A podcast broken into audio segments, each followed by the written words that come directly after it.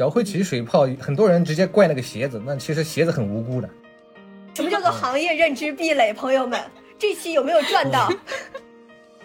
因为你看啊，这几个运动其实都有两个共同特点，一个是它考验你的专注力，一个是考验你的决策力。这两个特点是呃我这些同行，包括我自己是非常重视的两项技能，这个是后天习得的，更高、更快、更远 更高指的是就是啊，就是你能触及的能力边界更高。那更快呢？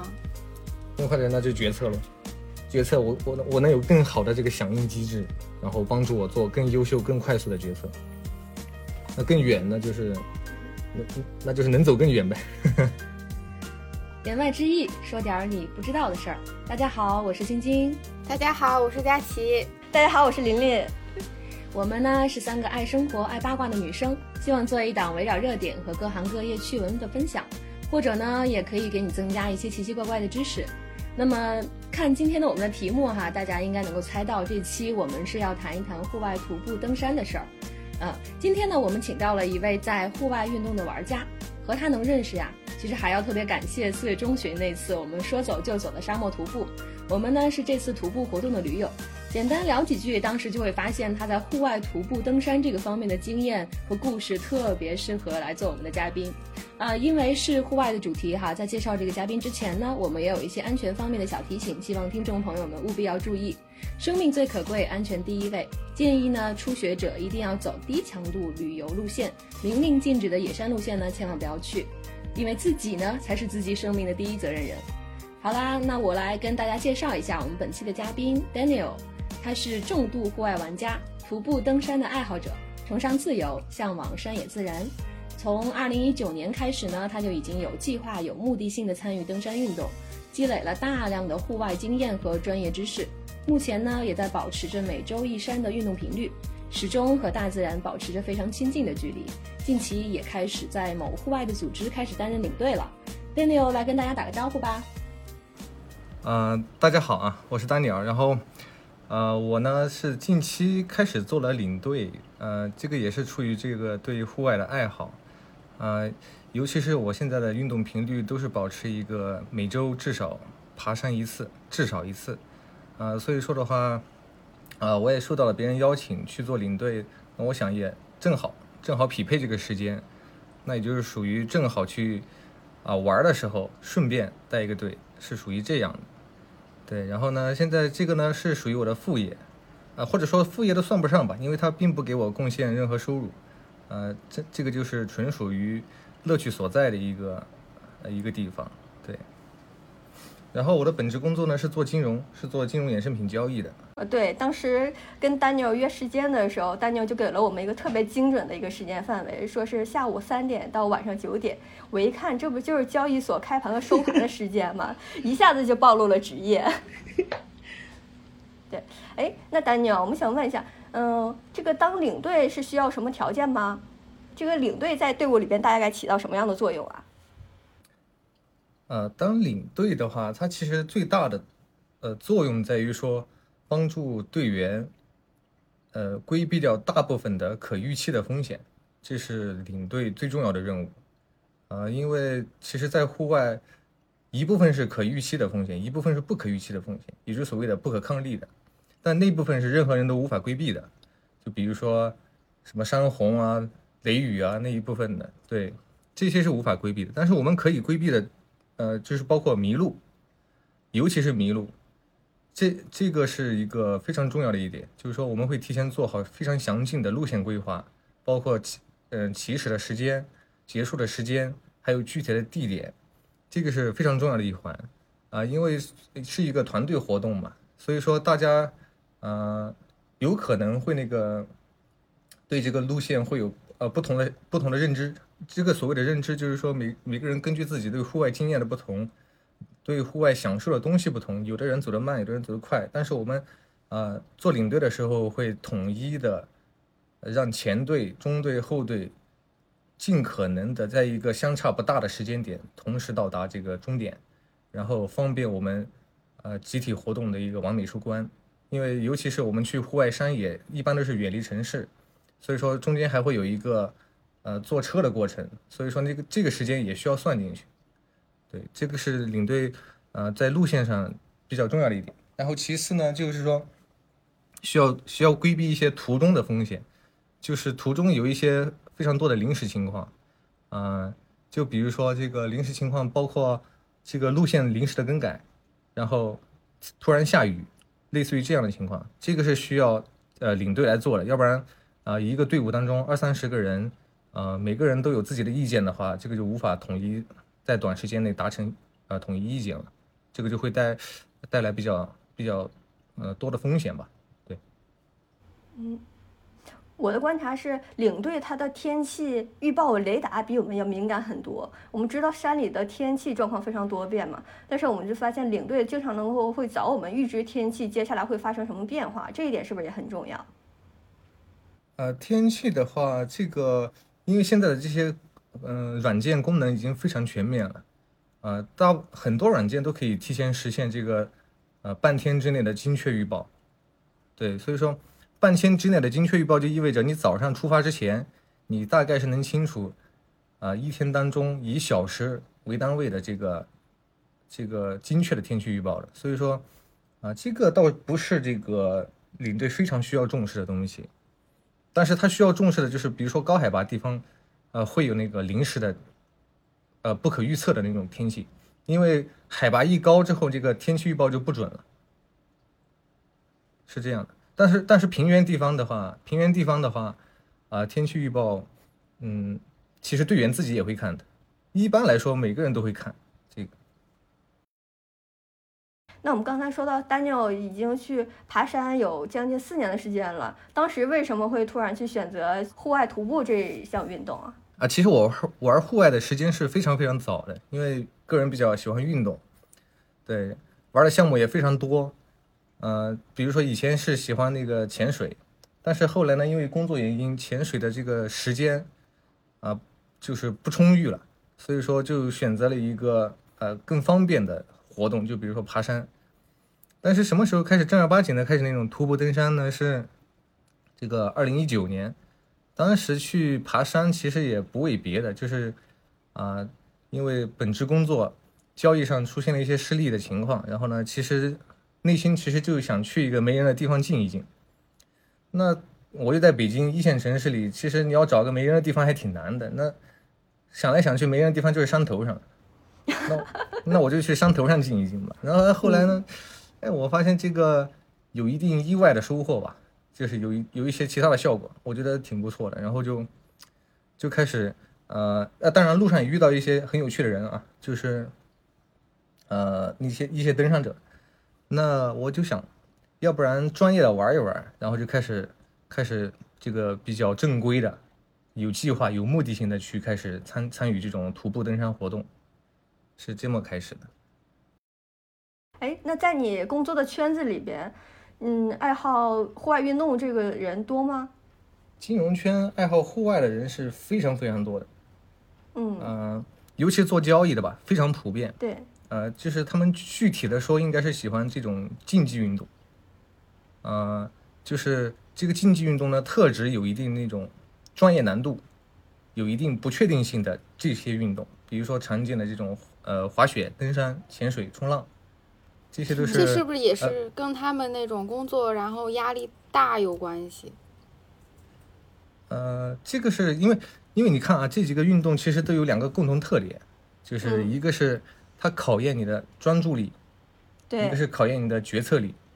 对，对，这两个特点是呃我这些同行，包括我自己是非常重视的两项技能，这个是后天习得的，这个嗯，过去的教育阶段是没有教过我们这些东西，对，但是我们的工作又需要，所以说我们会通过一些个人的啊、业余时间，包括一些运动爱好，去刻意的培养这种能力，就是专注力和决策力。你看啊，其实我很少见到有交易员喜欢打高尔夫球的，基本上没见过。哦，为什么呢？太慢了因为他，这个进度很慢，然后跨度很大，是这么个原因。但是你看，像滑雪、登山、潜水、冲浪这种，其实它决策的密集度是非常高的。哦，这是叫你去快速反应、快速决策的运动，对嗯对你们来说更适合。对，它的决策密集度很高。然后呢，又由于它决策密集度很高，所以说你更需要你的专注力。这是相辅相成的。对，难怪我们看一些纪录片或者是新闻里边，像美国的那些金融交易所的交易员们，他们不没事儿都喜欢穿一个什么 Patagonia 的马甲嘛背心儿，他们是真的也是是真的会喜欢户外的这个运动，而不是说单纯的喜欢这么穿，是吧？这个呢，有一定他们自己的爱好吧，但是这个我觉得又又能扯出来另外一个问题，就是说这个，呃，像 Patagonia、始祖鸟这些在硅谷啊，包括金融圈其实都非常流行，啊，这些这些衣服其实大部分用的是那种，呃，化纤的混纺，混纺的材料，但是这种这种材料的它最大的特点就是能够有针对性的满足不同场景的特殊需求，而不像过去我们穿的那种。呃，棉麻竹那些东西，就是它的，它能满足的场景非常有限。打个比方，就比如说两百年前，像欧洲的那些那些等级分配啊，比如说上等人穿丝，中等人穿棉，下等人穿麻啊，类似于这样的。但其实它它为什么会有这样的区分呢？就是因为它一个肤感的区别，它主要是区别在这个肤感。对，就是越往就是丝的肤感是最好的，棉的。呃，棉也很亲肤，然后麻的话就是容易获得，但是很粗糙。但是后来呢，你看像，呃，这个一九五一年，啊，一九一九五一年，这个杜邦公司开始正式量产这种聚，呃，聚酯纤维。量产之后呢，这种纤维在这种呃这个民用的服装领域大量的使用，然后通过这种呃更现代化的机床来做那种衣物的混纺，然后它可以满足弹性。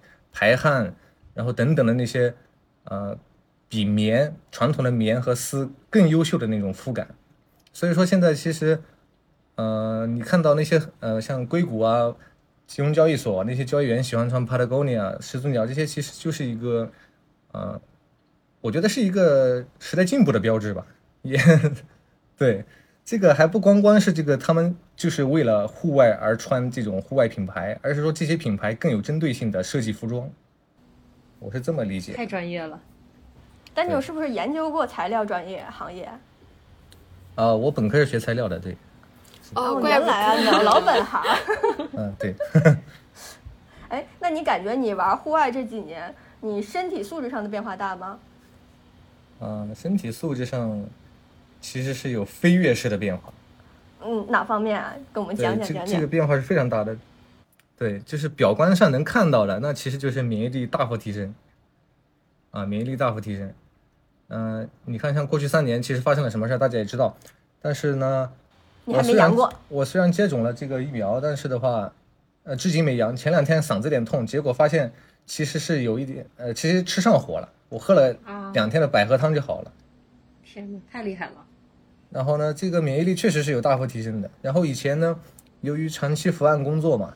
这个，呃，盯着电脑屏幕，其实眼睛有一点充血，然后呢，后来呢，就是保持运动量之后，眼睛也是，呃，就是非常非常舒服，耳聪目明，充充充血的情况也没有了，对，这是表观上能看到的，就是精气神大幅的变化，变好，然后内在的变化呢也有，但是这个可能只有我自己才能感觉得到，啊，就是刚才也说过，就是这个决策能力和抗压能力。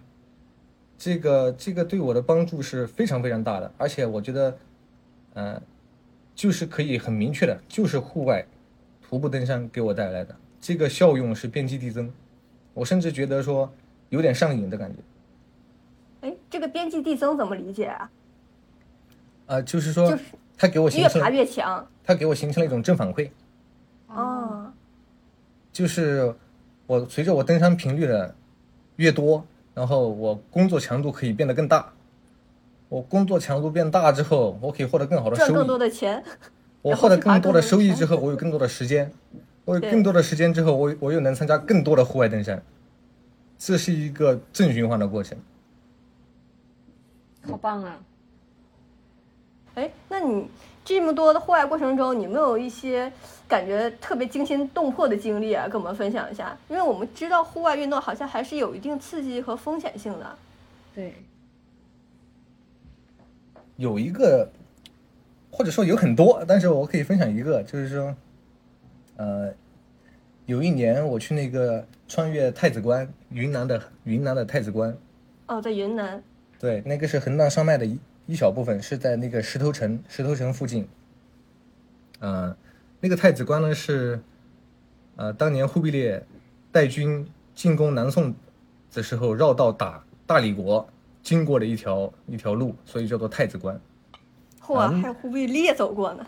然后那条路呢是比较窄，然后下边呢就是金沙江，它是在一个半山腰上，然后那个那个路上呢，呃，一方面很窄，其次呢，那个云南那个高海拔地区，它那个，嗯、山体的结构啊，它有很多那种小碎石，哦，对，就是那个。对，就导致那个路呢又窄又滑，滑呢是因为那个碎石会滑，啊，并不是路面滑，是碎石滑。所以说呢，当时就有一个有一个呃驴友啊，就是说他就是穿了一双，啊那个鞋底的齿纹不是很深的鞋子，就几乎是一双平底鞋，然后呢，板鞋，哎，就导致说他在那个路上滑倒了，然后我还正好走在他后边，他滑倒之后呢，还直接往下掉，正好手呢就挂在一棵那个崖壁上的一棵那个那个是什么树来着？反正是一棵树上啊，树干上，就还好找了棵树。对，然后就挂在那个树上，那个是非常非常危险的。然后我当时在后面呢，我也惊呆了，我当时也愣住了一下，他也愣住了一下，所以说他也没叫，说我也没叫，我两个四目相对的看了一眼。对，非常冷静，掏出手机照一张照片儿。哎，那倒没有，那倒没有。但是我两个都四目相对的对视了一下，我然后就可能是两个人都吓到了，然后很快的就我也招呼前面的队友回来，然后我也就赶紧跑过去，去帮他这个拉上来。但是那个那次是非常非常惊险的，因为那个下面就是金沙江，如果那那里没有一个树枝的话，它就直接到江下面去了，江里边去了。对，而且呢，可能到江的时候他已经，比呃就可能已经受了很严重的伤了，而且到时候哦掉进江里面也很难捞起来，这个这个后果不堪设想。所以说这个事情给我这个一个感觉就是说，去户外啊，无论是难度小难度大，一定要穿一双专业的徒步鞋，这个哎，是，非常非常重要的。对，对，它至少能啊帮你帮你这个呃杜绝掉很大一部分的可预期的风险，就是滑倒这种风险。因为在户外滑倒是很正常的，但是滑分为你滑滑滑的滑倒的这个结果是有很大的不同的，对 对对你下滑五厘米和下滑几十米掉悬崖还是不一样的。是的，是的。嗯，对，哎，那像你们这次你们那个路大概多宽啊？太子关那个路嘛，对，就让我们那些没走过户外徒步路线的人想象一下，我们户外的小道大概都是什么样的路况？啊，那个倒呃不能说一概而论说户外都是那样啊，但是那个路的话，大概有个三十厘米，就三十厘米的，样子。一侧是悬崖峭壁。对就，刚好你的两只脚并排站在那儿，但是你走路的时候要稍微侧着一点。太窄了。对，这我肯定去不了，我恐高。啊，对，恐高是走不了那个路的。哎，那徒步过程中和大家交流的机会多吗？有没有遇到过什么有意思的人啊？有意思的人那真的是不胜枚举啊，这个因为嗯遇到的非常非常多，尤其那种啊，你走重装的时候，其实有意思的人更多，因为大家会有更多的时间在营地休息，你们有更多的时间聊天。啊，是反反而是走那种穿越路线、轻装的那种，其实就是一面之交，也就是走路的那时候顺便聊一下，其实走一走也就散了。嗯、但是有意思的人是非常非常多的，呃，包括其实你走重装的时候，呃，会遇到一些牧民，啊、牧民，然后包括一些全国各地的驴友。其实这这两个群体是给我印象比较深的群体，但是，呃，你说个人的话，我我很难举例啊。但是这这两个群体是比较，啊、比较特别的，尤其是这个牧民吧。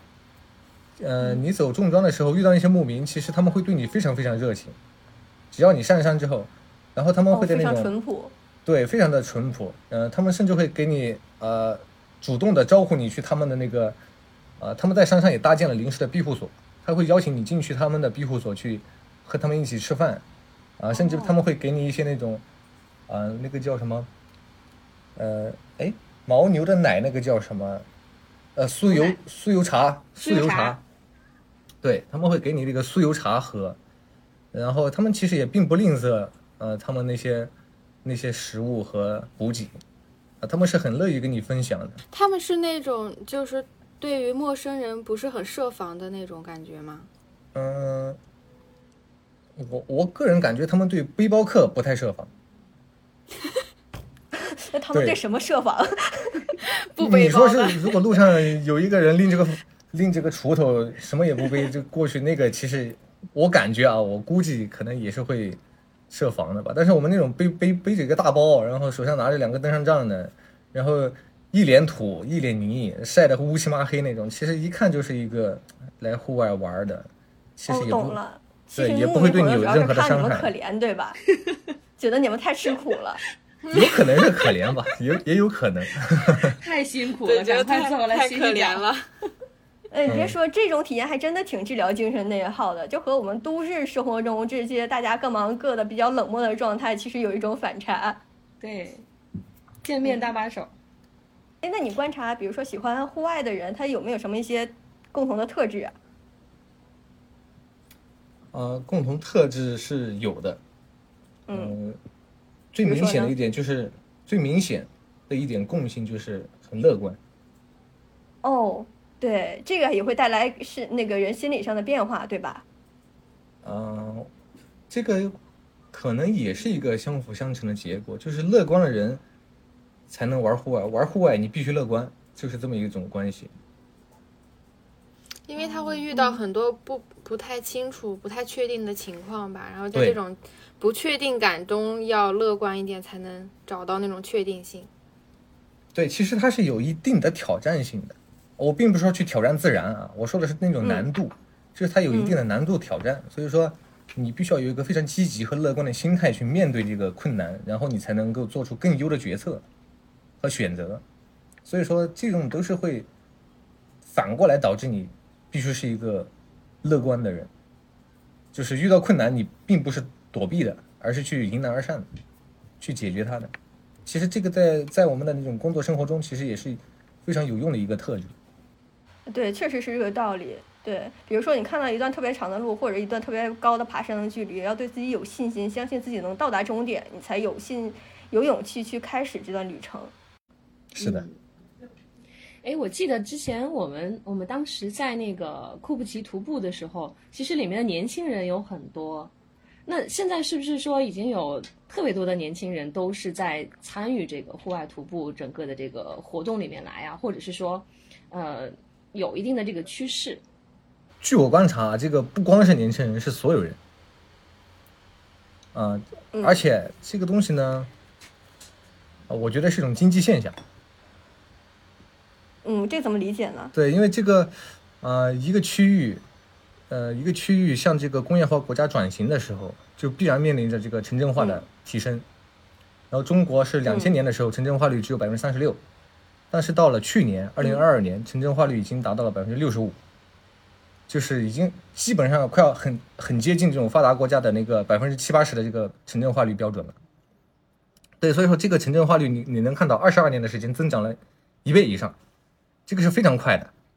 那这个带来的结果是什么呢？就是说，尤其是一些新一线和超级一线这种，像北北上广深这种城市，它的这个城市的服务配套是不断被开发出来的，尤其是服务配套啊，比如说这个共享单车解决你下班后的最后一公里，比如说美团解决你吃饭的问题，类似于这种，就是非常的垂直和细分。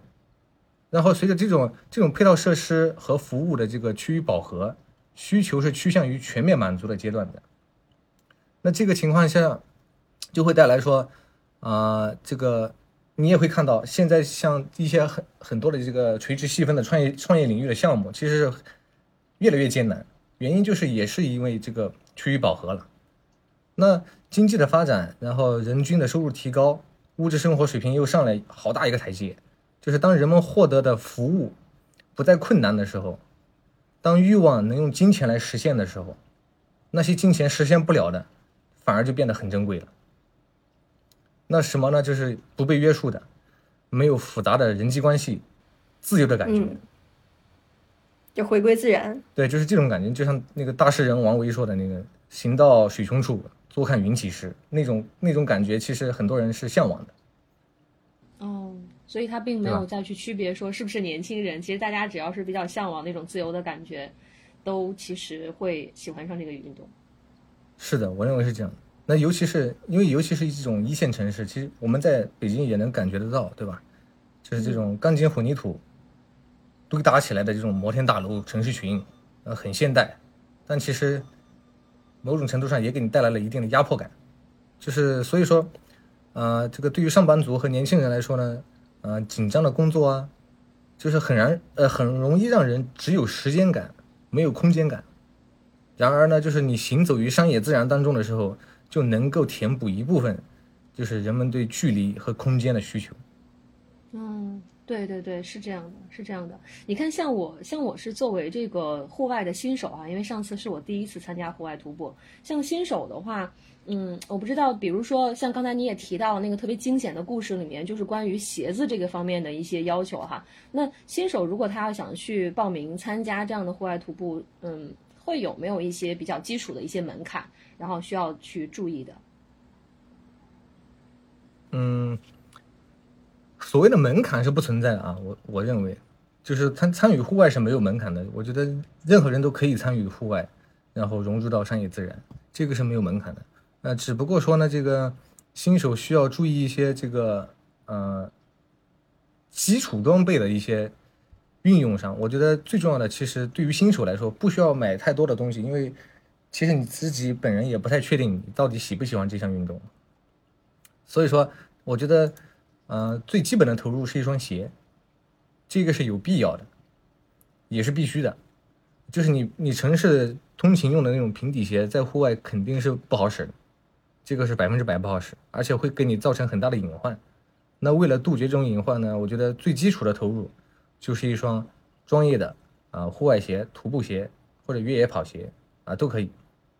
那个普通的运动鞋是不是也不可以？不对，马拉松、城市马拉松的那种跑鞋也是不可以的，因为它是平底鞋。哦，哦，所以就是对篮球鞋也不行。哦，越野跑的鞋，然后呃，户外的徒步鞋，这种是可以的。对，就是它的，呃，主要的要求就是鞋底的那个齿纹要很深。OK，所以去去商场或者是在网上去搜的话，只要搜这些关键词就可以了，看一下它的这个底纹是不是比较深。哎，但是我记得好像不同的户外的这个呃场所，是不是它对于鞋的要求也确实不太一样？因为像上次我们去沙漠的时候，我看它是有专门去卖沙漠的鞋子的。呃，对的，呃，但是，呃，这个我觉得是，你先确定你喜欢玩户外之后，然后再做这种呃分类。哦，明白。对，就是你一开始对于户外小白来说，其实买一双呃最普通的那种徒步鞋，比较万能一点的就好了，因为你不要刻意去区分高海拔的，然后涉水的，然后冬天的、夏天的，这个区分的话，其实它那真的就入坑了，这个就已经入坑了，因为你已经有买不完的东西了。对，哎，就像我们差生就是喜欢多买文具。对，反正因为新手的话，不建议初期投入太多，就是你先确认你能对呃户外能对你带来好处，然后你也喜欢它的时候，你再去更多的去研究和投入是比较理性的，我认为。一开始不要先玩。起来再投入。对，是的，对，就是据说户外只有第一次和第无数次。如果你试过一次不喜欢，那你可能就放弃了；但是如果试过一次你特别喜欢，那后面就是无穷无尽的深坑。呃，可以先玩起来这个东西。对嗯，对，因为有的时候去看那个有一些报名的链接哈，它其实在它的名字上面或者是里面的一些重要提示里面都会写上，就是啊、我们是重装，啊、还是叫轻装吧？那像是刚才说了，除了鞋子之外，那像背包啊，然后看它的这些公里数，对自己的这个装备上的这个配备有什么其他的一些特别关注的这个点吗？呃，这个是需要一定的区分，嗯呃，但是这个这个取决于路线了，取决于路线，啊、因为其实你说你问的这个问题，其实也是归归结到这个装备的使用上。对，对，所以说我觉得路线的话，呃，其实关注最重要的两个因素，一个是这个天气，一个是路线。嗯，呃，路线指的是啊、你的爬升、你的下降、你的总距离，然后这个呃，这爬升下降，这个包括海拔啊，就是这些这些因素来选择你的鞋。嗯，对，路线是最重要的，给你提供的线索就是你要穿什么鞋。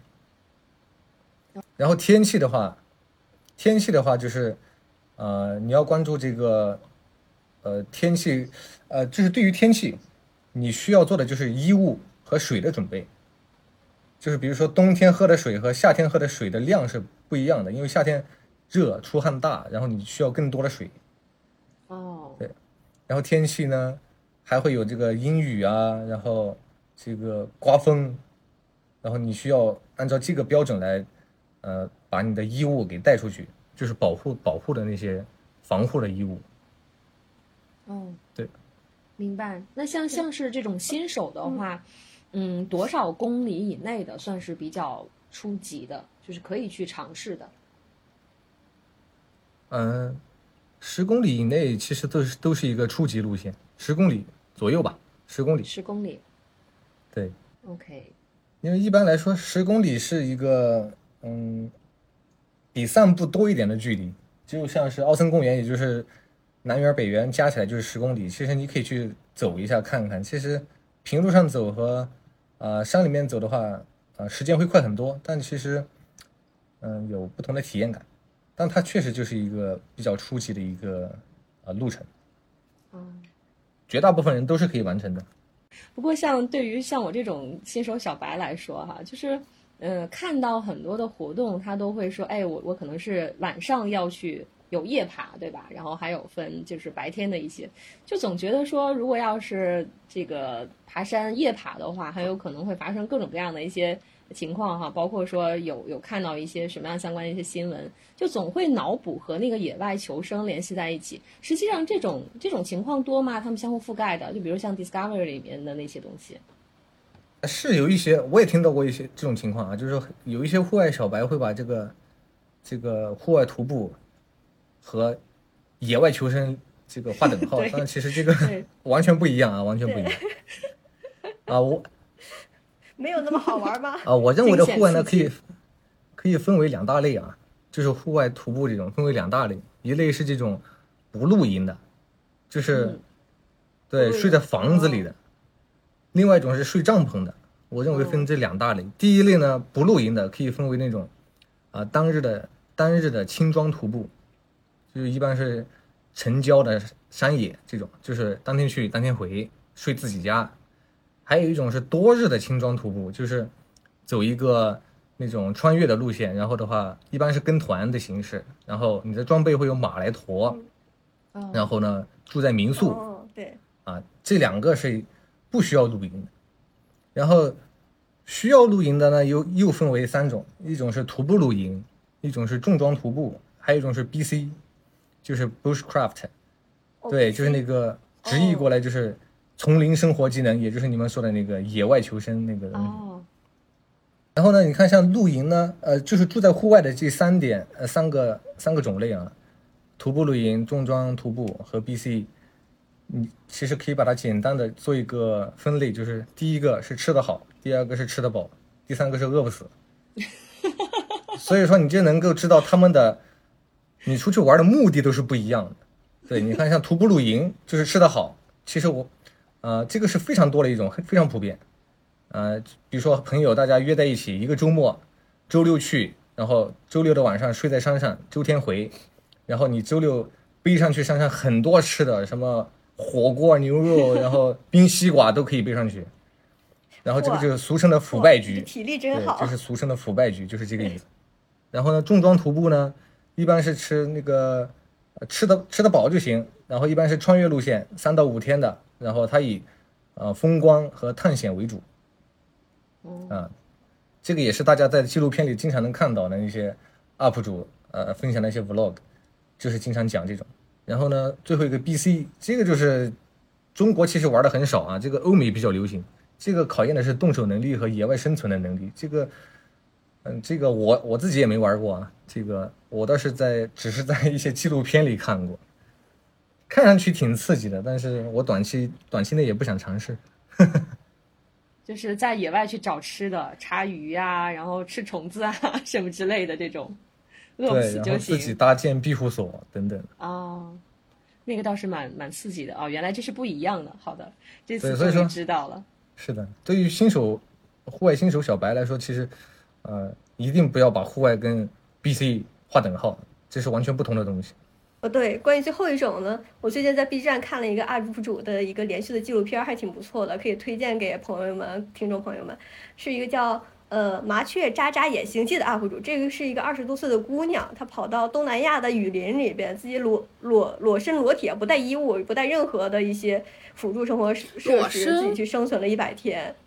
对他们真正的雨，对就是高难度挑战的那个野外生存训练。对，都是不穿衣服的，不穿衣服啊所以你想，他要在户外去不穿衣服，他要找搭建庇护所，然后找吃的喝的，还要给自己找能制作衣物的材料。那个纪录片非常不错，大家有空的话可以去看一下。哦，麻雀喳喳野行记是吗？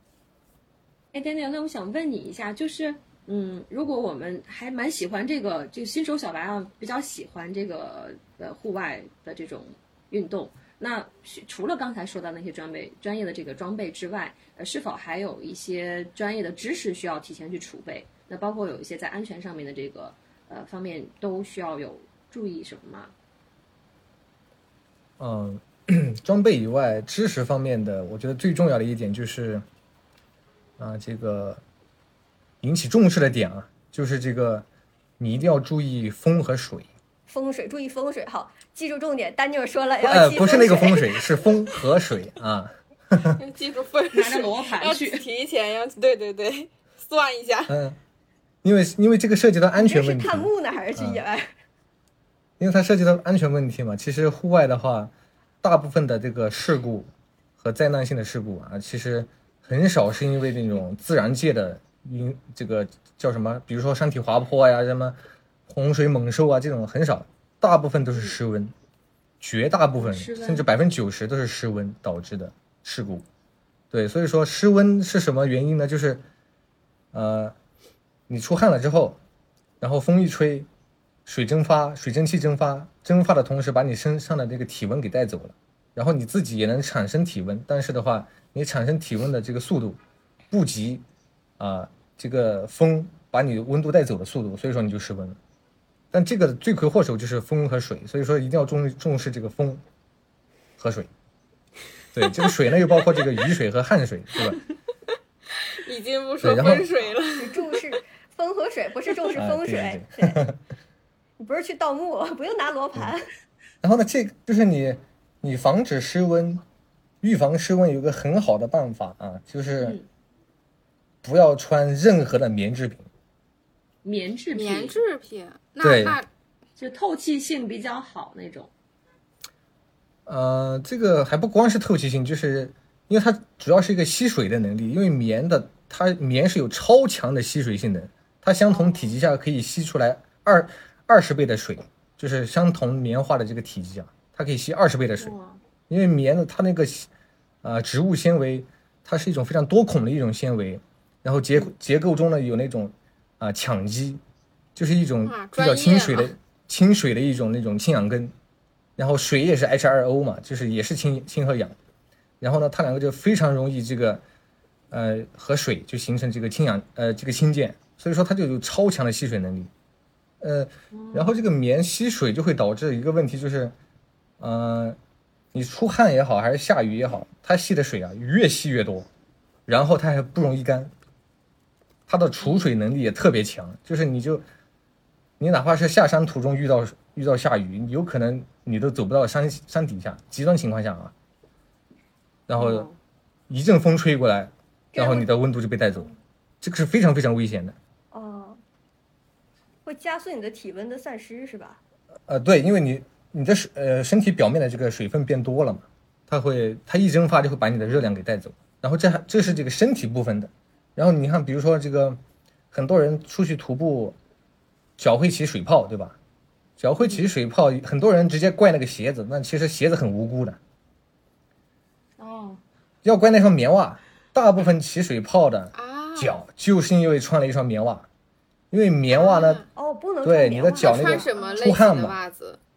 你脚出汗之后呢，棉袜会吸吸吸你的那个汗水，汗吸汗水之后它又不排汗，然后你的那个皮肤长时间接触汗水之后，它的皮肤会变软，对吧？你泡澡泡时间长了，皮肤就会变软，对，变软之后会起起褶皱，起褶皱之后，你又在走路的时候，那个褶皱很容易破小口，破了小口之后呢，那个棉呢，因为它那个潮湿的环境特容易滋生细菌，细菌进入那个小伤口之后，它就起水泡，就是这么一个原理。哦，非常简单那穿什么穿什么袜子？呃，穿丝袜不，丝袜不耐磨，丝袜不耐磨。呃，最好是穿那个羊毛袜，美丽奴美丽奴的羊毛袜，然后那个一些合成纤维的袜子也可以，比如说现在有那个 Cool Max 的那种，呃，合成纤维的那个运动袜，也是可以的。反正只要不是棉袜啊，那我们如果要是去像那种耐克、阿迪那种，他们买那种袜子都是不是纯棉的，是吗？就是聚酯纤维的什么的那些。呃，因为嗯、袜子呢，很多是因为考虑一个成本的问题啊，它一般不会全部用那个羊毛，也不会全部用那些合成纤维，因为它那个比较，嗯呃舒适度可能会不是那么高，因为棉毕竟有一定的亲肤性嘛，所以说它们一般是混纺的。但是混纺呢，你一定要注意那个成分表，就是棉的含量，务必不能超过五十百分之五十。哦，原来这样，我一直以为穿棉的是最好的对我不不穿棉的是最差的。嗯，啊。对，这个要看你的具体场景。棉的含量不能超过百分之五十。哎，知识点又来了，要画个重点。哎，这些我们学到了好多材料学的知识呀、小本本上感谢记下来丹牛的这个专业。因为因为这个棉它确实是很特殊的一种东西，就是它温度不变的时候，它相对湿度越高的话，它的吸湿能力就越强。所以说这个雨天的户外或者潮湿天气的户外，穿棉的是非常非常危险的。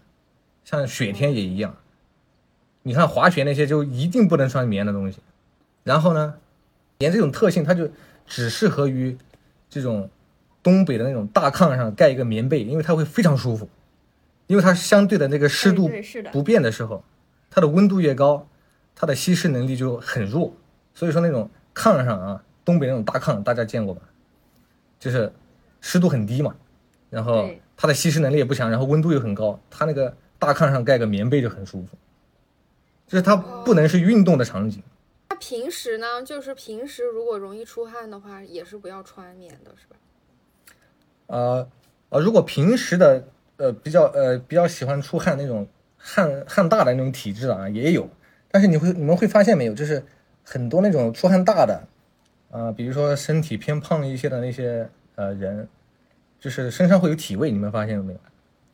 有体味的原因并不是他的汗臭，并不是他的汗臭，因为每个人的汗，所有人的汗都是没有味道的。汗臭的原因是因为他穿了棉的东西，然后那个潮湿的环境滋生了细菌，细菌过度繁殖之后出来的味道。哦，原来是这样。哦，原来是这样。对那这个知识点对我们一些胖胖的朋友对，所以说如果是一个 胖胖的朋友，出汗大的朋友，你只要不穿棉服，你你可以去尝试一下啊，夏天穿一个呃、美丽奴羊毛的这种 T 恤，羊毛并不是冬天才能穿啊，羊毛是夏天也可以穿的。很热吗？你看，像我现在穿的这个就是就是羊毛的 T 恤，就是你穿只要不穿棉的东西，你你你可以去感受一下，你身上就不会臭。小本本记下来。丹尼尔，是不是你可以跟跟听众朋友们再科普一下美丽奴羊毛是一种什么材质？我发现好像很多人没有听过呢。但我一听这个就感觉很我们贵的样子直播间的这两位朋友，一听觉得很热的样子。呃佳琪说对了啊，晶晶晶没有说对，它它并不热，但是它很贵。因为我们那个冬天的时候，有一些大衣或者是那个羊毛衫，然后他们那个商家在宣传的时候说这是美丽奴羊毛，然后就那个价格就会飙升起来。呃，这个美丽奴羊毛有个非常大的特点啊，啊，因为它不是植物纤维，呃也不是呃化化工合成的这个纤维材料，它就是动物身上薅下来的毛嘛。这个毛呢有个非常大的特点，就是它只要温度一高，它会变直；温度一低，它会变卷。哦，哦，哦，所以说它透湿排汗，就是因为就是因为它的这个特性。哦，原来是这样啊！因为你冬天穿的时候呢，它就会卷起来。哦就保暖嘛。然后你嗯你咱们这个美利努是个产地吗？是只有那儿产的羊毛是美丽乳是一种羊毛吧，是一种是一种羊毛吧？对嗯，是一种羊毛羊毛羊的名字叫美丽奴。哦，这名字挺像美丽的。像比如说我们爬雪山的时候，一般都会要穿那个羊毛袜，然后你羊毛袜哦，夏天也可以穿羊毛袜吗？可以的，因为它有厚有薄嘛，它并不是所有都很厚的，它有薄的，而且也有混纺的，搜一下它有混纺的。哦，可以下单，赶紧趁着六幺八。对对对，对它。它并不是全是羊毛，因为羊毛还有一个特点就是它会变形，哦，这个大家都知道是吧？穿过那个羊毛羊毛衣，对它会变形。热水一洗缩小了。嗯，所以说现在这些户外的用的这个羊毛制品，它一般不是全羊毛的，一般都是混纺的，就是可以减减缓它变形的速度。对我今天也是第一次发现，就是户外的运动和材料之间的关联性竟然这么强。有一句话怎么说？叫你走过的每一步路都是有用的，然后你学过的每一点知识，你都不知道在哪能用到。哎，佳琪说的这个很好。哎，那我还想问，就是像我我们这种，像我这种肯定是新手了。那我们如果想出去玩儿，就但是没有时间嘛，因为周因为周中要上班，然后周末只有周末其实两天时间。那这种就是有没有那种推荐，就是时间比较短，但是其实景色也非常值得一看的地方？比如说北京附近啊，嗯，北京附近非常适合这些啊年轻人上班一族这个周末去玩的，呃，就是那个比如说张家口的那个赤壁丹霞，啊丹霞赤壁啊丹霞赤壁，丹霞赤壁，河北哦，那个我看对，大家，应该是听说过惊艳的，是在张家口的那个赤城县，它是一个呃燕山山脉的一部分，一小部分，然后它是亚洲最大的单体岩石，哇，世界第三大的单体岩石。这是不是要坐火车先去到那个地方，然后在那住两天？啊，不用，张家口，张家口就在北京的这个北边，你开车过去两个小时就到了。嗯哦，对，清河也有高铁，对，这个 很方便的一个地方。来我家我带你去。然后那个地方呢，它是那种断壁的一个一个大岩石块儿，然后它的长度有差不多二十公里，然后高度有六百米的悬崖，然后非常那那个就是单爬山，还是那儿也有住的地方？就是我们可以在那儿住两天。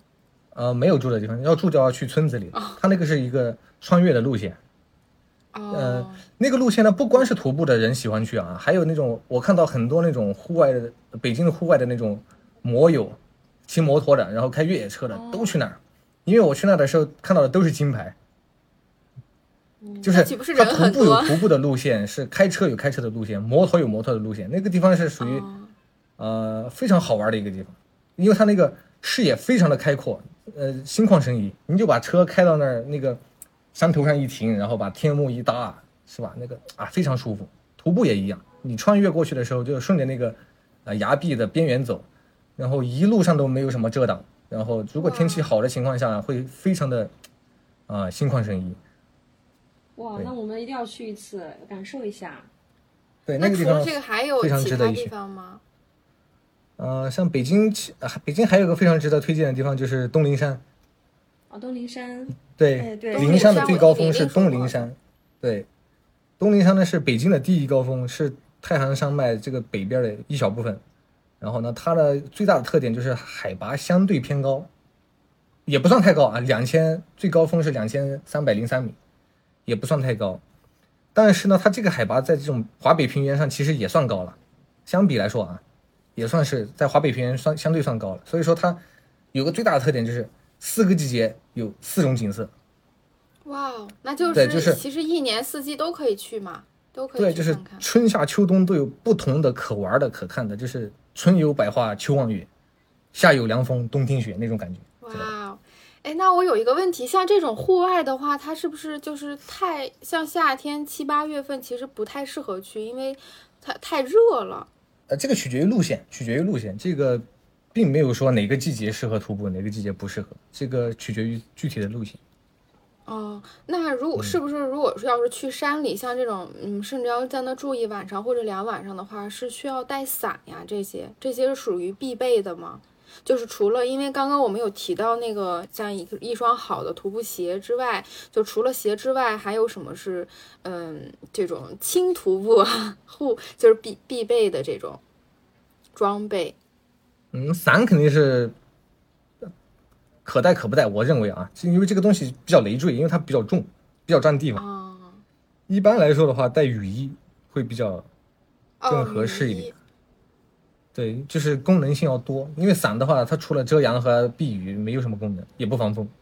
哎，还有一点，带下雨天打雨伞在户外是不是容易会被雷劈呀、嗯、重电，这个我不太确定啊，但是下雨天在户外打伞很容易摔倒是真的，容不容易被雷劈我不知道。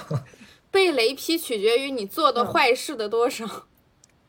对，被雷劈主要取决于人品，不取决于你打不打伞。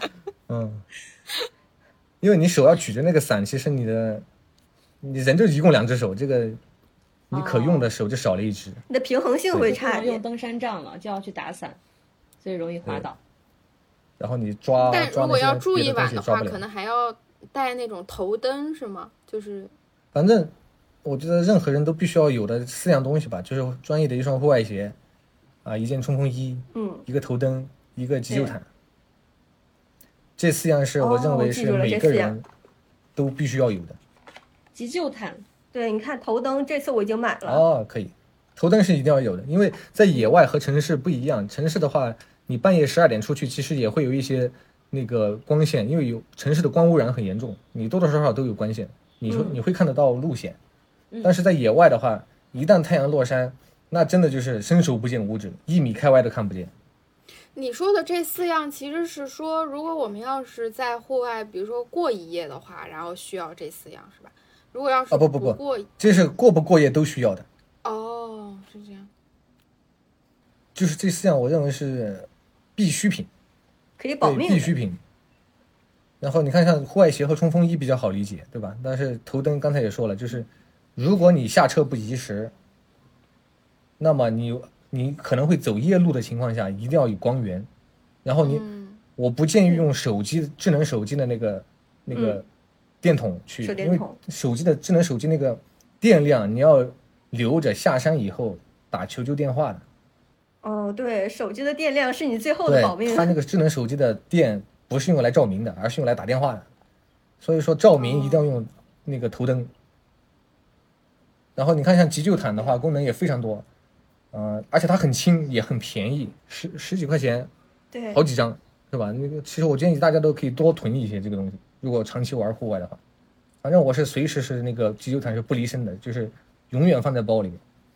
啊、这个呃，无论是我自己去玩，还是作为做领队，对这个一些做一些这个提前的预防，我都会带着。因为这个急救毯呢，它一方面可以它做一个临时的庇护所，这个很容易理解，就是它可以遮雨嘛，它防水的嘛。对，如果突然下了暴雨，然后呃你有冲锋衣，队友没有冲锋衣的情况下，啊，你就可以把那个急救毯给搭起来，搭在那个登山杖上，然后它就可以变成一个一个小小天幕，小型的天幕。哦，对，对，然后的话，它还可以作为求救，因为它，比如说走夜路的时候啊，走夜路的时候，你就把那个急救毯裹在身上，然后你头上有个头灯，那个光源反射在急救毯上，很远的地方都能看得到你，哦，就是你哦，对，还有这个你就在山上就变成一个很闪亮的东西，在那一一动一动一动的，就很远的都能看得到你，因为它会反光容易被反光嘛。找到。对，然后还有一个功能，最重要的功能就是，呃，因为人是一种恒温动物嘛，所以说人会这个制造啊、呃产生热量，产生热量它就有这个辐射。然后呢，急救毯它是一张铝箔纸，铝箔纸它可以反射反射这个辐射能量，所以说如果你比如说你户外呃感觉到冷啊，呃，然后比如说衣物不够，你就可以把急救毯裹在身上。或者说你去露营的时候觉得冷，你就把急救毯放到睡袋里边，你直接睡在急救毯上。但是急救毯不要直接接触皮肤，因为你皮肤出汗之后会粘在那个急救毯上，啊，就是要中间隔一层。夏天的时候怎么办？夏天怎么不？是有衣服吗？披在衣服外面。对，啊，夏天怎么使用急救毯佳琪，你不会是想裸体去山里挑 我战吧？想起你刚刚说的那个纪录片，人家不就是裸体去的吗？裸身。哇，你一开始就要玩那么大的，嗯，从最高的开始挑战。哎，那像我们就是我一般，因为我有嗯，除了就是我们想出去玩的时候，就要么就是比如说认识你们这些朋友，然后会推荐说去哪里玩，或者要不然就是我会从网上搜，就直接搜徒步这这些，但是它一搜就出来很多嘛，就是各种组织呀，然后各种公众号什么都有推荐，那怎么能判断就是这些他们是不是靠谱呢？就是因为有一些他是需要你交押金的，或者就给他们掏钱，有一些又是免费的，就不会把我拉过去，然后给我分尸了那种。你脑洞很大呀，佳琪。你说的这个太极端了，你才交一百块钱，想玩这么大的啊？就是如果说到你说的那个程度，那已经属于不可抗力了。这个神仙来了也没用。对，就是你那个已经完全无法预防了，就是，就是你你能预防的只是一些啊、就是你能提前预知的东西啊，比如说那个组织啊，就是，呃，你唯一能做的就是通过他们过去的活动，他们过去活动的帖子啊，还是那些参与过的人，这些零散的碎片化的信息，你嗯你把它拼凑出来，其实你哦，任何一个组织你都很难提前去完全的了解它，其实一般都是要经过一定的嗯、呃这个试验的。那就是比如说有一些他会他会写清楚，就是会需要大家买保险，这些是不是就会稍微靠谱一点儿？应该算是吧，因为这个一般来说是要强制要求，这种呃，只要是个户外组织的形式啊，嗯，组织的形式，它都会要求要强制上保险的，任何人，除非那种是自己约的单约的那种小团队，那种不会上保险以外，只要是组织正规组织都会上保险。对我的感觉就是说，主要看他们的领队是不是一个经验丰富的人，因为户外的话，确实是各种意外事故、天气突发的事故比较多。如果一个是经验丰富的领队的话，他能够帮你大家很好的处理各种突发的事情。嗯，这个挺重要的。对，这是很重要的一部分。对，比如说上次我们出行一次，就天气突变，然后山里下起了雨，然后领队呢就带我们去走了一条偏离的路线，是从一个山上到了一个山沟里边带我们去避雨。他这个还有一个部分的一个考虑是担心我们有一些户外有雷击的风险。对，嗯，对，会有一些临时的变化，然后需要一些呃有经验的领队来做临时的判断呃判断。然后这个户外组织呢，它其实主要的作用其实是规避风险和节约成本，就这两个。就是规避风险，刚一开始也说过，就是啊、这个组织会提前规划路线，领队会去提前探路，然后做这个比较详尽的规划。就是这种可预期部分的风险会尽量尽可能的去规避。然后节约时间成本呢，就是啊、像这个呃应急物资的联系，然后像这个比如说长线的时候啊，长线远距离的，然后当地的后勤这些都会提前联系好。但是如果说你是自己和朋友去的话，这些你就比较难以联系，你甚至都不不知道去找谁。对，是的，对，所以说组织的好处主要是这两个，但是呢，我其实啊，呃，不建议大家要那种啊、这个一定要把这个组织看明白了，然后才才去参加它的一条线路，或者是怎么样。就是我觉得最大的风险其实是可以靠自己来规避的。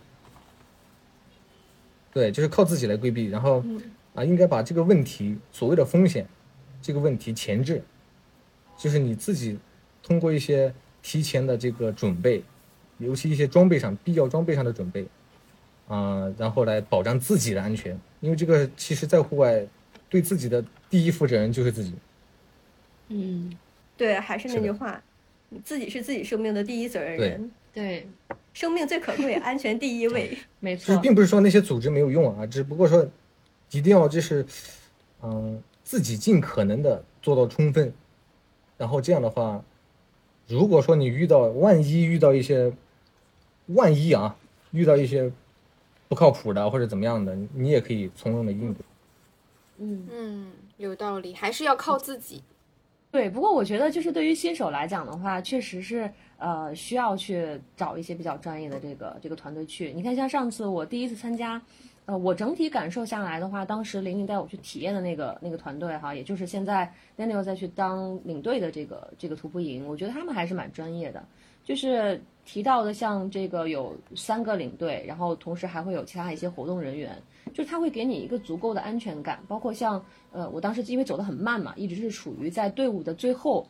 呃，边缘的这个这个人员，对，然后 你的边缘就是我，说直白了，对，但是你就会发现，就是作为这个收队的领队，他真的特别负责任，包括他还会特别的，就是有经验的去给你不断的打鸡血，告诉你加油努力，欺骗你，对，马上就要到了，欺骗你，我们还有两百米就到了，对一定要再坚持一下，你要跟上整个大队伍啊，大家都在那里。就是会让你会觉得是说你是有陪伴的，因为我觉得可能对于那些没有组织的这样的一些团队来讲的话，就很容易发现被落下或掉队的一些情况。对，但是像这样的一些专业组织，它是不会出现这样情况的。对，我觉得晶晶说这一点很重要。如果每次不是有领队跟在我后边打气儿，我可能很容易就放弃了。对，对，就选择坐车走吧，不再走了。对，坐车走吧，下下去下撤吧，咱下次再来。对，其实我有一个很小的问题，就是嗯，比如说，因为因为你我们现在说知道，就是因为我们比较熟了，所以可以知道，就是你基本上每一周都会去参加这样的活动。那这种其实，呃，这种其实坚持是比较难的一件事情。就是比如说，我们说每周一山，其实是比较难坚持的事情。那你有没有遇到过那种，就是我我这周我好像不太想去了，那还是就是那你这种就是遇到这种，就我这周不太想去了，我下一周又不太想去了，这种情况有没有遇到过？然后你是怎么，就是是要克服吗？还是就说那我这周不太想出去了，我就在家待着吧，就顺其自然那种？哦，不是，就是一旦你的爱好形成了习惯之后，它就变成你生活的一部分了。对，就像你每天吃饭喝水一样。对，就是如果你一周不出去的话，你会觉得这一周没过完，很不完美。哦，对，这跟你上班打工不一样。你打打工可能想这今天不想去了，但你没办法，不得不去。对，但爬山是哦，我今天好想去，但是今天我可能有什么情况，我去不了了，怎么办？但我一定要克服困难，一定要去。但爬山是这种心路历程吧？那那你有没有就是那种推荐的组织啊？就是比如说，对对对，俱乐部，你觉得这种可以？对你参加过的那个比较有经验的，呃，这个像也有啊，这个肯定是有的。这个像国内国内的路线，包括一些国际线，这个做的比较比较全面的一家是那个徒步中国。这哦哦，这个应该大家都听过的，路线很多的啊，非常非常成熟的一个户外户外商商业化的徒步运营公司了，嗯。这个它很多这个线路啊，国内国外的，然后嗯，做的做的这个准备是非常充分的。这个因为我也参与过，对我看那个好专业。他们尤其是地勤的联系是，嗯，一般的这个队伍是比不了的。嗯，确实是财大财大气粗，然后的话范范围也广，然后哪哪哪都认识那种属于。啊，所以说如果大家参与一些远的路线啊，啊，包括一些国际线，比如说什么南极去玩一圈呢，去看火山呢什么的，其实。这个这个徒步中国是比较靠谱的一个，然后呢，像北京户北京这个附近的这种这种徒步组织呢，那比如说像我现在带队的这个组织，啊，是风旅户外啊，商风的风，旅游的旅。嗯，风旅户外哪两个字？可以跟同观众朋友们介绍一下。商风的风，旅游的旅，风旅户外。这个呢，啊，这个为什么在这个组织呢？也是因为他们的创始人之一去邀请我啊，因为我们一起玩过。啊，邀请我去这个，这个带队，他也是看到我，因为我看到我每周都往山上跑，那顺便顺便带一下队也没什么问题，对吧？那我想就干呗。那其实也可以认识很多的人，很多的人，然后就可以聊聊天啊，认识更多的有趣的事情。这个也是也是我的初衷啊，并不是为了这个利益什么之类的。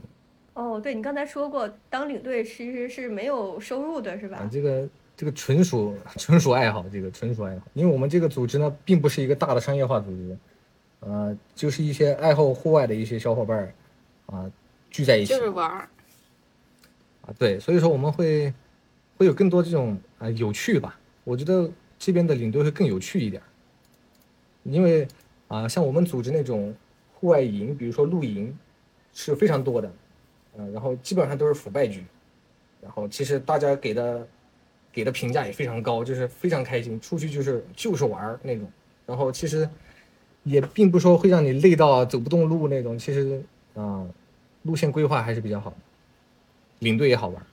哎，那丹牛，那能不能最后用三个关键词来形容一下你参与户外运动之后这几年的一个变化？三个关键词啊，这不够吗？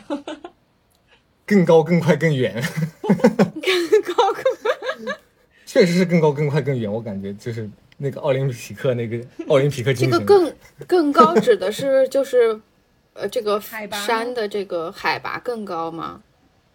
啊，就是你能触及的能力边界更高哦，这个能力边界指的是什么？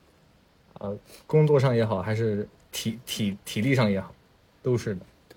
哦，那更快呢？更快的那就决策了，决策我我我能有更好的这个响应机制，然后帮助我做更优秀、更快速的决策。那更远呢，就是那那那就是能走更远呗。还有一个关键词我补充一下，就是更长，活得更长。啊，是专利对更长是吧？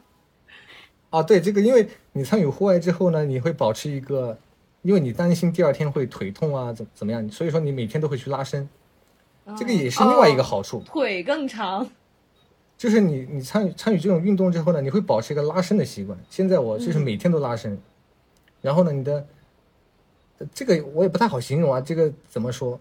呃然后呢，这个拉伸确实一个好习惯，哎确实是个好习惯。就是你的筋有不是有句话说这个筋长一寸，什么岁长十年什么之类的，那你每天拉伸多长时间呀？十分钟到十五分钟。每天都拉伸？就是当你每天都拉伸的时候，我觉得也就不用太长了。拉伸这么多年，你腿长了是 几厘米？长个儿了。呃，长个儿？哎，早这么说，我二十年前就开始爬山了，早知道能我腿长这个目的不是长高啊，这个目的不是长个儿，就是还是让你的身体更灵活，就是处在一个更舒适的状态。比如说，现在很多年轻人都有颈椎病，那就是不拉伸的。对对对，是的。是的。所以说，户外不仅治好了你的精神内耗，还治好了你的颈椎病。还有什么惊心动魄的故事可以跟我们分享吗，丹宁？哦，再再分享几个小经验吧，我觉得比较重要的小经验。刚才刚才好像没提到，嗯、就是一个两个点，一个点是这个户外的穿衣方法，这个大家可能都听过，对，一个叫做洋葱式穿穿衣法，就一层一层剥开你的心。对，它就是要这个呃一层一层的穿，然后它的这个呃原理是内层排汗，中层保暖，外层防护。然后呢，这个这个它最大的作用就是说，呃，能够适应各种各样的路况、天气以及突发情况。呃，所以说这个一般来说是，呃，出去户外徒步，呃，比如说冲锋衣会背在包里，然后中间穿一个呃这个保暖的，里边要穿一个排汗的，然后你就可以根据路线的情况，比如说下雨了，马上把冲锋衣穿上，然后天气变热了，把冲锋衣和把那个内层呃中层中层的保暖层脱掉，然后保持一个排汗和防护的外层就可以。其实就是因人而异来定制了。然后然后呢，就是中间的层呢，呃，一定也不要穿棉的东西，就是棉这个东西在户外和保暖一点关系都没有。嗯，反正就是不要穿棉的。对，就是你保暖一定不要和棉划等号。就是保暖的东西呢，现在中间层啊，主流的解决方案呃有三种，一种是这个抓绒，这个抓绒很大家都穿过应该，这是这个东西呢就是耐造，然后呢，呃是吧？保暖保暖效果也有，但它唯一的缺点就是体积很大，它不容易压缩。哦，对对所以说你你走长线的话，穿一个抓绒，一般都穿个薄抓绒。但是如果薄抓绒不够用的情况下，那怎么办？就是穿那个屁棉的服装，就是所谓的棉服啊，媲棉棉服，但它不是棉花的嗯那个棉，而是那种人工合成纤维，模仿羽绒服的那个哦原理做的棉服。对，能理解吧？就是呃很多公司都有屁棉是哪两个字？屁就是单词那个 P，，但但它其实只是一种，还有那个三 M 公司出的什么各种棉，它这只是名字不同而已。但它形容的东西就是说，它是一个人工合成的纤维，模仿羽绒服的原理做的棉服。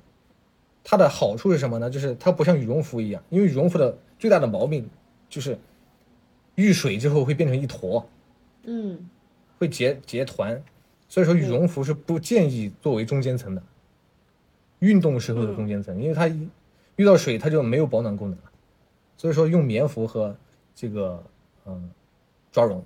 如果说抓绒不顶用的时候，用上厚一点的人工合成棉服，而羽绒服呢，嗯、它一般是用在这个休息的时候，就是营地到营地了之后，把羽绒服拿出来穿上，把中间湿的那件这个抓绒和棉服换下来，因为羽绒服的话，它只要是个干燥的环境，它就有很好的保暖效果。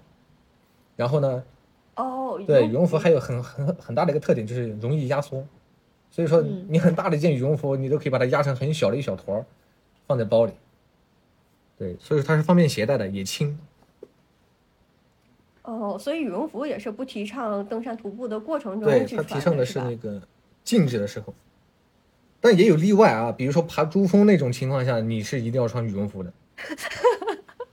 好，这个经验暂时我们大多数人还用不到，但是我们学到了。特别高海拔、特别极寒环境下，那是要穿羽绒服，因为你那而且那个羽绒服是外穿的，你会发现它也不是内穿，对吧？嗯哦，对也，是外穿的。然后外穿呢，它有一个防泼水的涂层，就是雨雪可以哦。高海拔是没有雨的，这个大家可能不知道，高海拔是不会下雨的，哦，这个还真不知道。只会下雪。对，它只有雪峰，它是没有哦雨的，没有雨水。所以说高海拔用的这种羽绒服，一般就是一个防泼水的材料就够了，它不会说防水性能很好，所以说它就直接穿在外边，最外边。对，但是中低海拔那种羽绒服是最好是作为一个备用的营地穿的，不要穿在中间。嗯对，然后这是中间层的问题，然后关于户外装备这个外层，就是所谓的最外层，最外层呢一般分为这个硬壳、软壳、风壳，这个大家应该也听过。啊，这就专业了。对，就是很多人分不清硬壳、软壳到底什么东西，就是很简单啊，就是硬壳防水，软壳防风，风壳呢？风壳也防风，但是它它是属于很例外的一个一个情况啊，那个壳是什么壳呀？贝壳的壳就是指的这个保护层。壳外壳，哦外壳。对明白对，了。然后但是硬壳呢，它也防一定的风，但是它没有软壳那么防，所以说软壳的保暖性能更好，硬壳的防水性能更好，是这样。所以说这个大家要区分开来。像你看，比如说像北方，北方的话常年比较干燥，雨水比较少，所以说嗯最有用的，其实最实用的其实是软壳。对，可是软壳但是现在是什么呀？是是是衣服吗？是一种衣服吗？对是一种衣服，最外层的衣服。哦，冲锋衣外面的哦冲那个哦冲锋衣的分类，就是有一些摸起来特别硬的那种是叫硬壳，是吧？呃，不是这么分类的，就是防水的才是硬壳。对，就跟你们俩都聊不下去了。防水、防暴雨的才叫硬壳，就是防泼水的。软壳也防泼水，但是它是一个涂层，它并不是材料导致的防水，它是个涂层。你穿久了之后它就不防了。但是硬壳是你穿多久它都防。不是指材质的软硬，它是指那个防水的级别吧？呃，当然啊，就又是沉默了。就是硬壳相对确实会比软壳要硬一点，确实会硬一点。哦，那在哪里能看到这个区分呀？软壳和硬壳？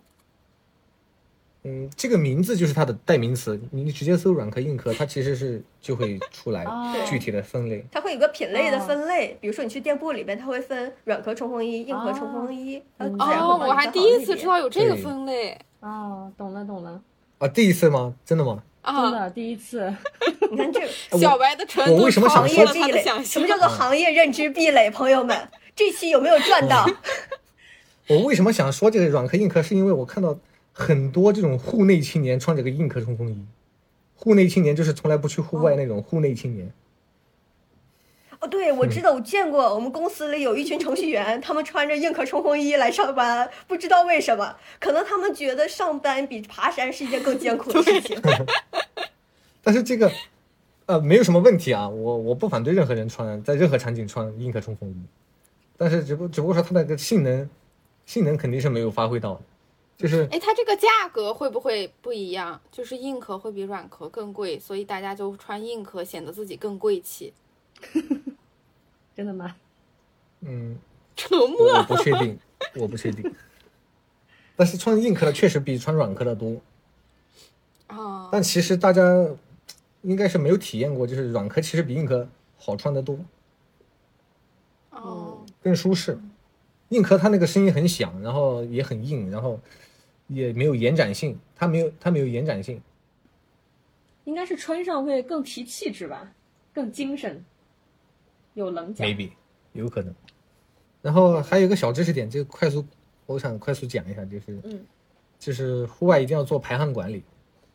排汗管理，排汗管理，对，就是很多人水不够的原因，是因为你不停的在出汗，而你不这个还可我怎么你不管停在出汗，你不停在出汗的原因，并不是因为很热啊，并不是因为天气的原因，而是因为你穿的东西它不透气，或者说你穿的东西很多。哦哦，穿的多，哦，就可以通过衣物来控制你的排汗量，从一定程度对，所以说你看，比如说，嗯，很早很早以前，像我经验还不是很足的时候，我去那个玉龙雪山，去爬那个雪呃玉龙雪山的时候，然后那个时候呢，啊、就是一路上的水不够，原因就是秋天去的，我怕这个冷，毕竟叫雪山嘛，我怕冷，所以就衣服也不敢不敢脱，然后热也忍着，结果呢汗就越出越多，然后你这水就越喝越多，然后喝的到最后水也不够了。但其实，就是任何环境下，无论是高海拔、低海拔、雪山也好、平原也好，还是湖泊，其实你自己是知道热或者冷的。就是你一旦热了，你就立刻脱；冷了就立刻穿，不要嫌麻烦。就是很多时候，因为你的衣服在包里嘛，然后你就会嫌麻烦，或者说耽误队友啊，你就会忍一下。哎，对，确实，但其实你我有时候也不要怕耽误队友，任何队友都不会介意你去添加衣物或者是减少衣物的。然后呢，你要保持这个身体的温度在一个比较舒适的水平线，呃，水水平上，然后、呃你的这个水量就会得到一个很好的控制。你看，像比如说，呃，很多人其实出去走十公里，你甚至不知道需要带多少水，对，就是因为你，你对自己的这个排汗管理，你你都不知道自己能做到多少的排汗管理，你也不知道自己会出多少汗。但是，对，所以说有的人，很多人就比如说走十公里带了两三升水，就也不一定啊，这个不确定啊。有的人有可能真的喝得完，但是有很多时候是喝不完的。但一般来说，啊，每十公里带一升水，然后夏天的时候，夏天的时候多带五百毫升。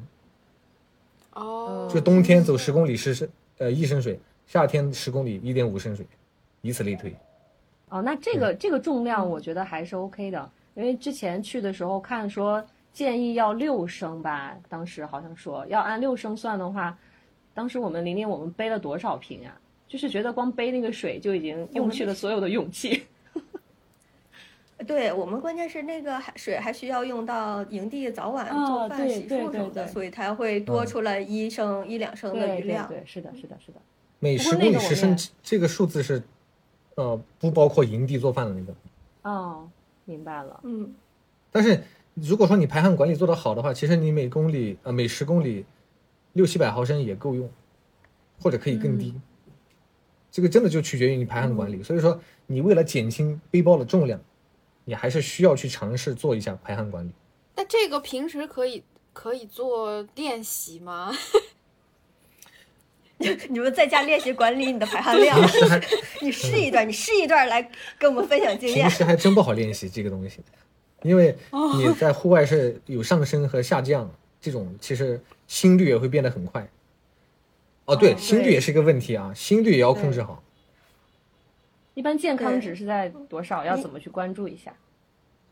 啊，这个因人而异，但是你不要过高。就是比如说你平时是平时是七十到七七十到一百一，七十到一百，然后突然飙到一百一百六七，哦，你就要注意了。就是很多时候，因为很多路线是爬山嘛，一开始就爬山，嗯对吧？一开始就开始爬升，然后那个时候你身体还没进入状态，你刚刚从车上下来，然后马上就开始爬山，你的心率会飙得非常快。所以说，大家新手去户外的时候一定要注意，一开始的时候，一开始的时候慢慢的走，控制呼吸，控制心率，要不然一开始就被拉爆了，就后面就不好玩儿。嗯，耐力就不够了。说的就是我。对，而且一开始的时候，如果很累的话，会很喝大量的水，后面也不够。然后另外的话，这个食物和水，我建议新手是，呃，要留有四分之一的余量，下山之后，就是不要在山上全部喝完吃完，就是以防最极端的情况发生。就比如说，真的很多，比打个比方，极端的情况下，比如说你走沙漠，最后最后五十公里了，你手上还有一个罐头，一个肉罐头，你说你是你已经饿得不行了，你到底是吃那个肉罐头还是不吃那个肉罐头？其实啊，嗯我认为啊，你不吃反而能走出去，哦，因为你心里面一直知道嗯你的包里还有一个肉罐头，对，你心里还有底气，尽管你很饿。但是如果说你把那个肉罐头吃了，你反而走不出去。尽管你补充了那那个时刻的体力，但其实，在户外那种信心比体力更重要，嗯，那个是个意志力的过程。嗯你看，最后咱们这故事还上升到哲理层面了。信心比体力更重要。听到那个五十公里，我觉得就跟我没有关系，因为我不会选择五十公里左右的这种路线。那打个极端的比方啊，好，就是说这个这个包有余粮，心不慌嘛。最后咱们这个主题升华非常成功啊！好，今天非常感谢丹尼尔跟我们分享了这么多户外活动的知识，然后也希望丹尼尔的工作顺利，以后继续保持每周一山的身心之旅。我们以后在徒步营活动中再见。好的好嘞。三位再见，再见再见。各位听众朋友们，感谢您陪伴我们又度过了一期声音旅程。如果有任何的问题和建议呢，欢迎给我们评论区留言，成为我们的知心朋友。您也可以关注我们，方便以后来查找。下期还有新话题，咱们老地方不见不散。